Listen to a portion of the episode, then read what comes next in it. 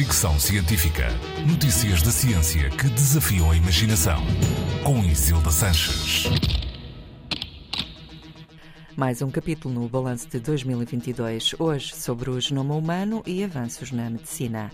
O genoma humano está finalmente mapeado na sua verdadeira extensão, qualquer coisa como 3 mil milhões de letras desde o início deste século, a altura em que o projeto Genoma Humano, dedicado à identificação de todos os genes humanos, divulgou os primeiros resultados, que era conhecido 92% do nosso mapa genético.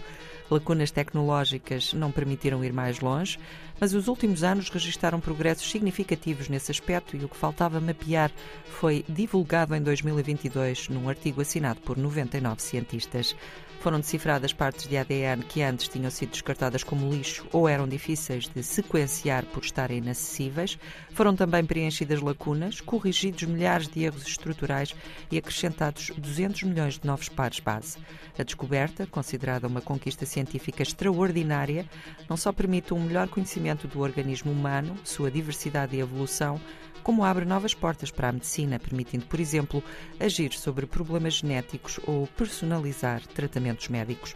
No campo da medicina, os xenotransplantes também foram notícia. Em janeiro, um homem de 57 anos com uma doença terminal recebeu um coração de porco. O animal tinha sido geneticamente modificado para minimizar o risco de rejeição.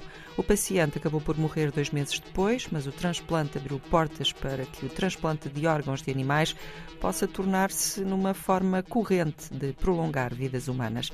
Ainda este ano, mais duas pessoas em morte cerebral receberam transplantes de porcos. 2022 foi também um ano de avanços médicos permitidos pela inteligência artificial, que, entre outros feitos, identificou milhares de potenciais novos antibióticos. Fricção científica.